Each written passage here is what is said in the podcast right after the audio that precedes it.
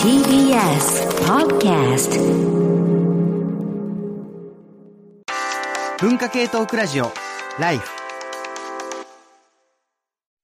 文化系トークラジオライフ、えー今日は12月25日、2022年最後の生放送を終えて、まあ外伝パート1ではだいぶ重たい話になったんですが、今冒頭からね、笑いが漏れていたことからもわかる通り、割とスタジオは和気あいあいと進んでおります。で、えーっと、倉本さん、なんか、あの、今日話足りてないというか、むしろ聞き足りてない話が1個あるというこそうです。となんですけど。ちょっとね、あるリスナーメールを読みたいんですけれどもじゃあ。、どうぞ。えっとですね。三上洋さん。あれ？なんか聞いたことがある聞いたことある名前だな。今年は TikTok 中毒になった1年でした。きっかけはロシアのウクライナ侵攻で、現地の兵士や住民からの動画をチェックするためでした。真偽を確かめるのは難しいのですが、戦車が爆撃される動画、ドローンが小型爆弾を上から落とす動画などが大量にあって衝撃を受けました。また、TikTok では2020年頃からテレビ局の報道局がニュースを1ネタずつアップしており、これがとても見やすいのです。TikTok は現在最大10分まで投稿できるため、報道による取材ビデオもしっかり閲覧できます。TikTok は縦画面のため動画を入れても上下が空いてしまいますが、えそうなんだ。ここにニュースのタイトルなどが書かれているため、あ、これは見たいとか、いらないから飛ばすこと、飛ばすとかもできるので便利です。TikTok は女子高生が踊る SNS というイメージがあったのですが、今ではすっかり TikTok 中毒に。今年も TikTok から多くのブームが生まれましたが、来年は TikTok の中毒が問題になる気がします。えっと、今読んだ三上洋さん、だから僕のあの目の前に今いるんですけど、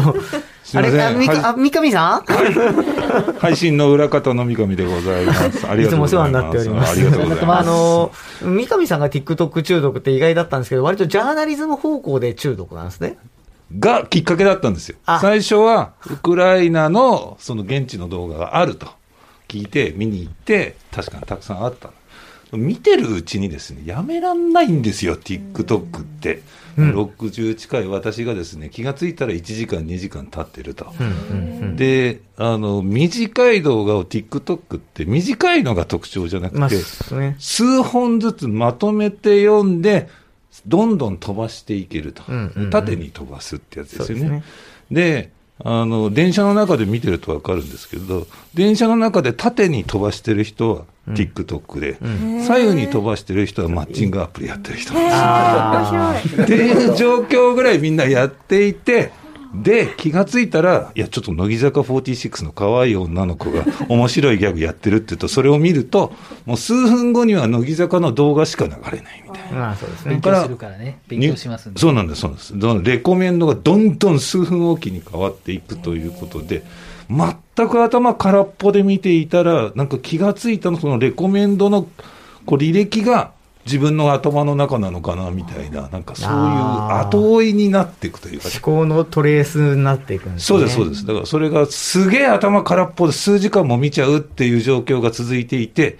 これ多分もっと俺より若い子はね、これずっとハマるんじゃないのかなと思っちゃってるんですけどね。これ今日はあれですね、あの、倉本さんに TikTok の使い方を教えよう講座になるはずなんですが、まあ学生の TikTok 詳しい、あの、塚越くんからも聞いてみる。そんなハマっちゃうんですか？えっ、とね、大学生の人に聞くと、この話をやっぱりすると、えー2時間、3時間やっぱり一気に見ちゃいますという人が多いです。で、大抵4秒か5秒で、なんか前もライブで言ったかもしれませんけど、スマホ脳ってあの、アンデス・ハンシの本もあったと思いますけど、要するに、情報を得ているということ自身が快感にもつながるので、えっ、と、4秒5秒で全部見ないで、あの、大抵は面白いと思いながらもう次をスクロールしているっていう状況になって、次、大体見ても全部見てないんですよね。そう、でもそこがうまいところで、その例えば15秒の動画を10秒まで見てると、見たって判断するんですよ。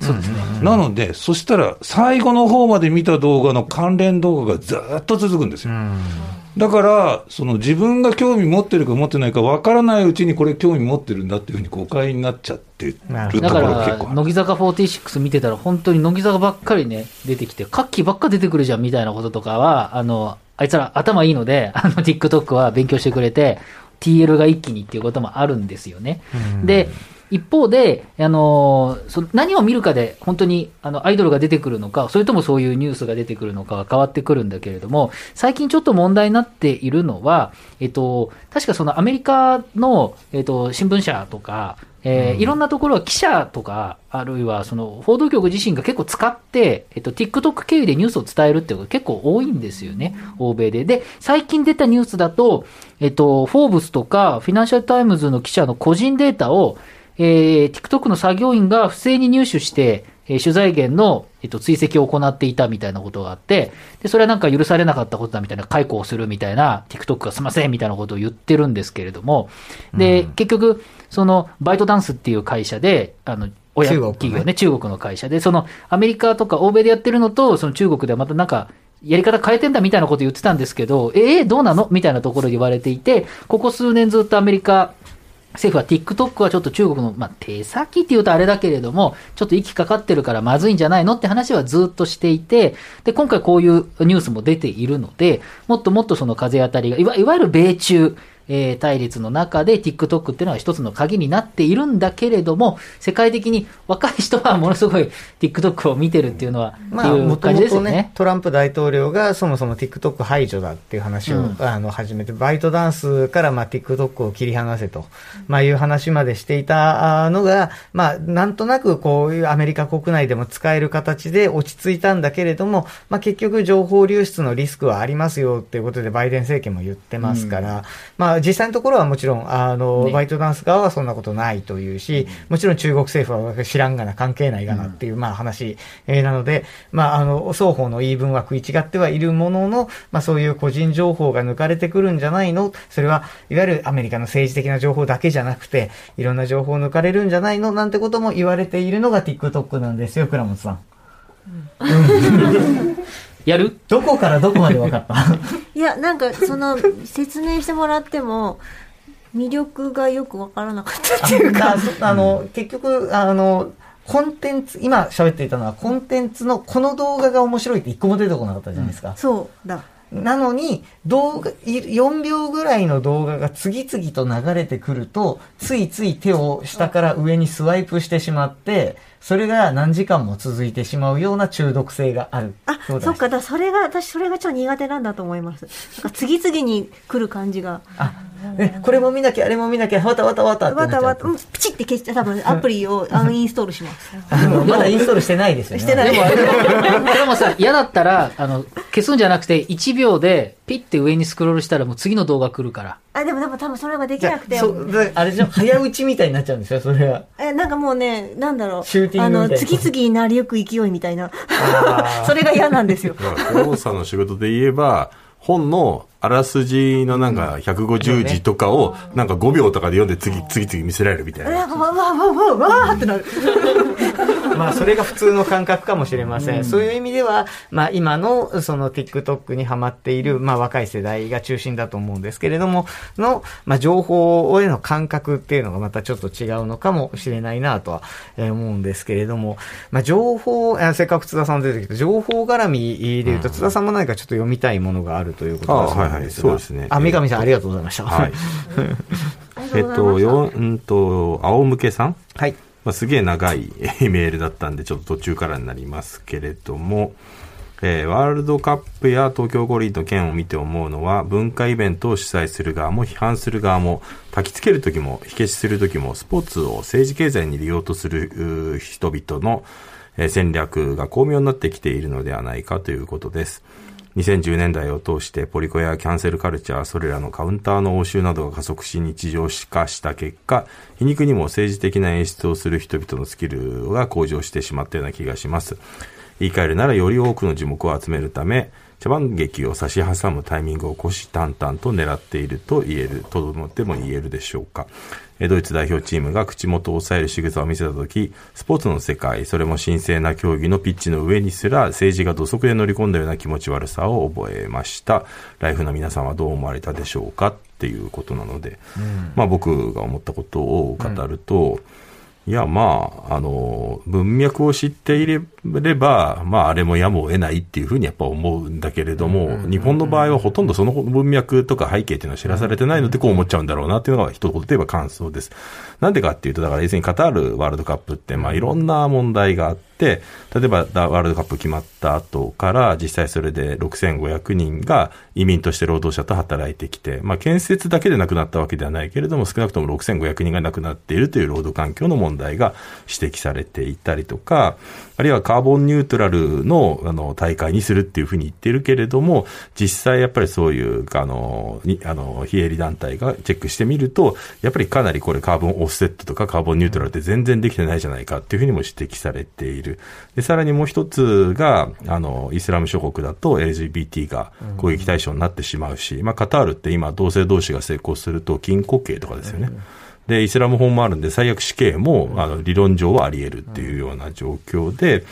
で、ただ、まあ、要するにそういうような国で、これ本当にワールドカップ10年前にね、やっていいんですかっていう議論は当時やっぱあったんですよ。うん、あったんだけれども決まって、で、結局その後、FIFA のタスクフォースが、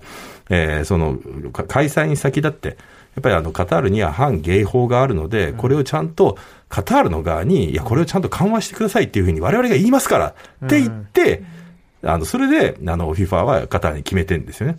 なんだけれども、結局どうなったかって言ったら何も変わってないわけですよ。何も変わってないどころか、LGBTQ への監視とか人権状況というのはひどい状況で、ただもう一つは、あの、お客さんどうするんだって話があったわけですね。これだとだからですね、お客さん呼べませんよね、と。だってそんな、あの、危険なところで、LGBT の当事者の人が来た時に、本当に安全に試合見えるんですかって話になって、で、結局これどうしたかっていうと、2020, 2020年に FIFA とカタールが、あの、折り合いをつけて、あの、観客が、まあ、選手がそれを政治的な主張をスタジアムではするなと。だけれども、観客がレインボーフラッグをスタジアムに持ち込むことは OK だったんですよ。選手はダメだけれど、まあ、観客は別に OK ですよというふうになったんですよね。だからそれは同、で、カタールは同性愛のカップルでも歓迎ですよという建前に一応したんだけれども、何が起きたのかっていうと、一部のホテルが同性愛のカップルの宿泊を拒否したんですよね。で、拒否して、さらには、それが FIFA が公認したおすすめホテルとかだったわけですよ。っていうのとかがあって、で、結局だから、建前と本音が違いますすぎませんか？っていうことで、まあ結局 FIFA が金のために人権状況とか無視してやったよねということで、実際欧州議会が FIFA に人権侵害、人権侵害保障をね、ちゃんとしましょうよと。移民に対してもちゃんとそれ亡くなった人の、えー、ことの保障をしましょうよという決議までさしている。で、まあしてたんだけれども、あの、ワールドカップ終わった後にね、その FIFA のあの議会の人が逮捕されるっていうね、そういう大変なこと、もう汚職でね、ギリシャの。調査されるっていうね、そんなようなことも起きているっていう、まあ笑えない状況になっていて、で、そういうことがずっと様々明らかになっているので、いや、ちょっとそれに抗議するっていうか、そういうところでプレーするっていうと、やっぱり選手はそれを肯定してるのかっていうふうに思われるわけですね、サッカー選手も。なので、じゃあ、まあ政治的な主張というんではなくて、あくまで人権的な主張ということで、ヨーロッパの国が中心に、まあオランダの国が最初だったのかな、LGBT に連帯するっていう、ワンラブっていう腕章をつける予定だったんだけれども、まあでもそれってどういう意味かっていうと、誰もがそれぞれの立場、人種、政治人、性的思考に誇りを持つっていうだけのメッセージ。なので、まあこれ政治家っていうのは政治じゃないですよね。人権は大事ですよね、それぞれっていうふうに言ってるだけなので、で、それをみんなヨーロッパのチームがその腕章をつけてやりましょうというふうに言っていたら、そしたら FIFA がそれつけて試合出たらイエローカードと罰金だぞっていうふうに脅したので、直前で断念せざるを得なくなったので、でもそれに対して何も言わないわけにはいかないということで、ドイツ代表があのパフォーマンスをしたわけですよね。で、で、これのもう一つ、レインボーフラッグをスタスタジアムに持ち込むことっていうのは、これ後日談もあって、OK って話になってたんだけれども、OK じゃなかったんですよ。アメリカ人のサッカージャーナリストが、あの、カタールの、えっ、ー、と、最初の、あの、開幕の試合、開幕の試合、まあ、レポートを書くたびに試合に、あの、行ってたら、その時に、あの、レインボーの T シャツを着てたわけですね。連帯を示すために。レインボーフラッグ持ち込み OK だから、当然これも OK になるはずなんだけれども、でも何が起きたのかっていうと、彼は警備員から呼び止められて、お前こっち来い、それはダメだって言われて、で、それで30分ぐらい、あの、そのまま、あの、別室に連れて行かれて取り締まりを受けるみたいなっていう状況になったりとか、あるいは OK なはずのレインボーフラッグを持ち込もうとしたら、それが現地の人に襲われそうになったりみたいなトラブルが何度もね、起きていて、そこのやっぱりだから、あの、縦、本音と建前っていうのがあるよね、という状況でのパフォーマンスで、それを政治を持ち込むからみたいなね、簡単な言葉で批判するのってどうなのって話じゃないですか。だから、あの、この、えー、誰さんだっけ？えー、っと、仰向けさんか。仰向けさんは、えー、競技のピッチの上に政治が土足で乗り込んできたっていうふうにおっしゃってるけど、逆ですよね。誰もが大事にされなきゃいけない人権っていうピッチに、カタールと金に目がくらんだ FIFA が土足で乗り込んできたからこういう衝突が起きているわけですから、だそういうとにされされた時に、どう表現するか、選手の立場でできることなんて限られてるんだから、その中でやれることを彼らはやったし、まあそういう背景が起きているということを、サッカーが好きだったりする人ほどやっぱ知らなきゃいけない。ことなんじゃないかなと、一応メールの中では、その、まあ、前段のところで、まあ、あの、この大方のメールで言うと、その開催の数週間前になって突然騒がれ始めたというふうに、まあ、書いておかれて、あの、まあ、言ったら、その、キャンセルもうできないから、帳尻を合わせるために批判し始めたように見えると。うん。でも、これ開催の数週間待った突然騒がれ始めてるように思うのは、それ日本だけだよね。日本のメディアが多少報じ始めたっていうだけで、海外はやっぱずっと継続的に報じてたんですけど、早水さん、どう思いますか？はい。えっと、そう、2010年に決定してるのかな？その、カタールでの開催っていうのが。で、その頃に、えー、FIFA がお金が欲しくてってのは今、今も変わんないけど、えー、お金のためにやったっていう話っていうのは、まあ、そ、それは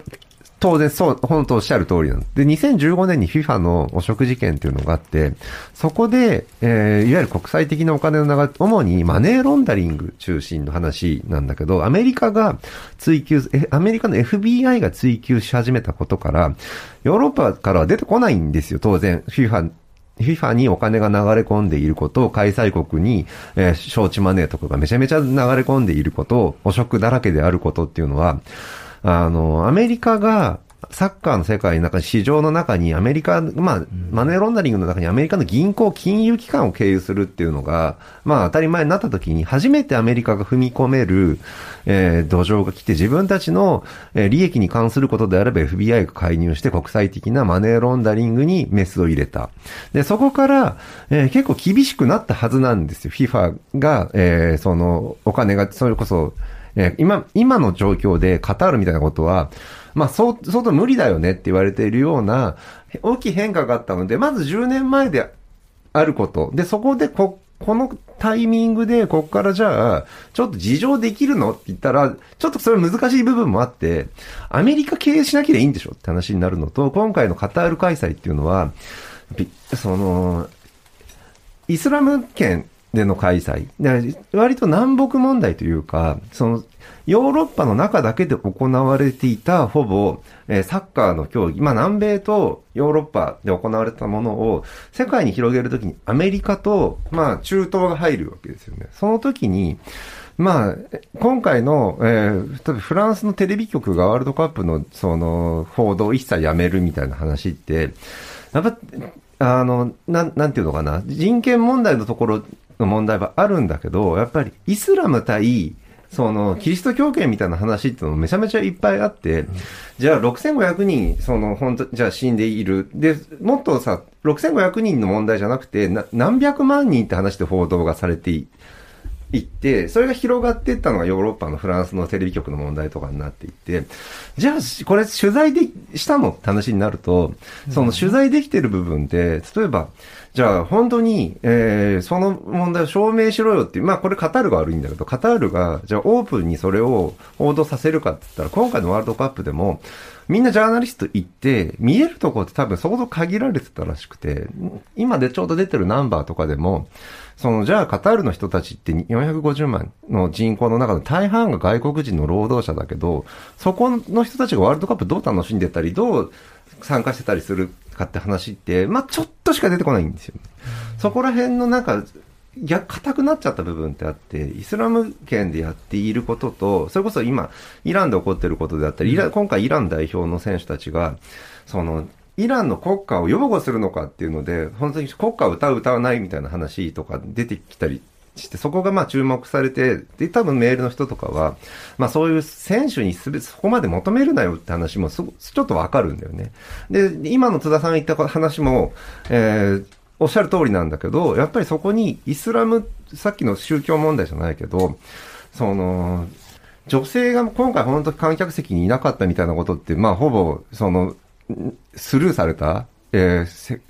報道はされているかもしれないけど、まあ、これどう、今後どうしていくのとかっていう話になった時に、解決策がなくイスラムの話だから、それは手はつけられないよねって距離感になっている。で、おそらく、FIFA が改善されない話は10年後にサウジアラビアで開催されるって今話が出てきていて、サウジアラビアの人権状況って全然カタールとはまあちょっと桁が違うさらに悪いからねうん。それを FIFA が、じゃあお金でやるのみたいな話ってなっていて、まあ、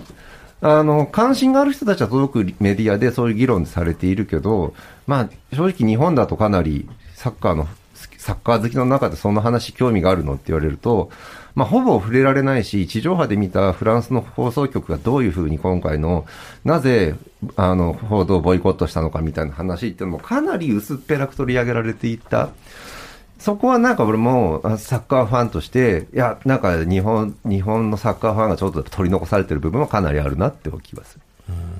なんかあの、僕は自分の3年前のね、あの、愛知トリエンナーレの経験で、やっぱちょっと似たような経験っていうのがあって、まあ、一回だから、あの、じ不自由展っていう企画が3日で中止になって、で、その後、要するにせ、あの、アーティストが、すごいさ、展示のボイコットを始めて、それが連鎖して結局14アーティストまで増えたのかな。まあ、正直、ディレクターとしては別に辞めたくて、脅迫とかはもう、あの、混乱しちゃったから一時的に辞めるしかなかった状況だから、で、ある意味で言うと、脅迫したのを思うツボじゃないですか。それによってボイコットして、で、だ、あの、なんだろう、イベント全体がこれ中止せざるを得ないっていうので、だからとにかく、あの、ボイコットしないでくれっていうことは、ディレクターの立場としては言ったんだけれども、で、なんで分かってくれないんだっていうふうに自分は思ってたけど、でも結局、自分が例えば、なんだろう、MX に出てた時に、まあ MX でニュース女子っていう問題があって、いや、ちょっとこれないでしょっていうのがあった時に、できるアクションって、一主役、一出演者一出役でできることって、もう出演拒否ボイコットぐらいしかないわけですよ。なんか、あとは番組に出た時に何か言うか。っ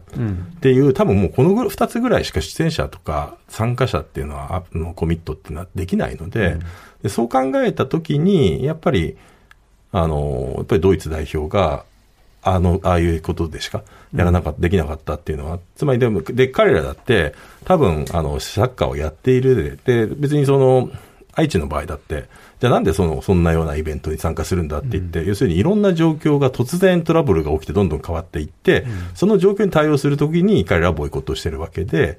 で、それと同じようなことが多分ドイツ代表だってそれあるわけで、だからなんか状況、だからなんかそういうものを全部見逃してたじゃないかっていうのを欺瞞じゃないかっていうふうに見えるかもしれないけれども、やっぱりその出演者は出演者で、そしてまあ、あの、なんだろうな、運営者運営者で、やっぱりそれはもうできることをやっぱりやっているっていうことだと思うので、選手の立場っていう、そう、だからもう全く、くだから、あの、自分がアーティストの立場だったら、もう多分自分もボイコットしただろうなと思うので、だからもうアーティストがあの時ボイコットしたことはもうしょうがないと思ってるんでね。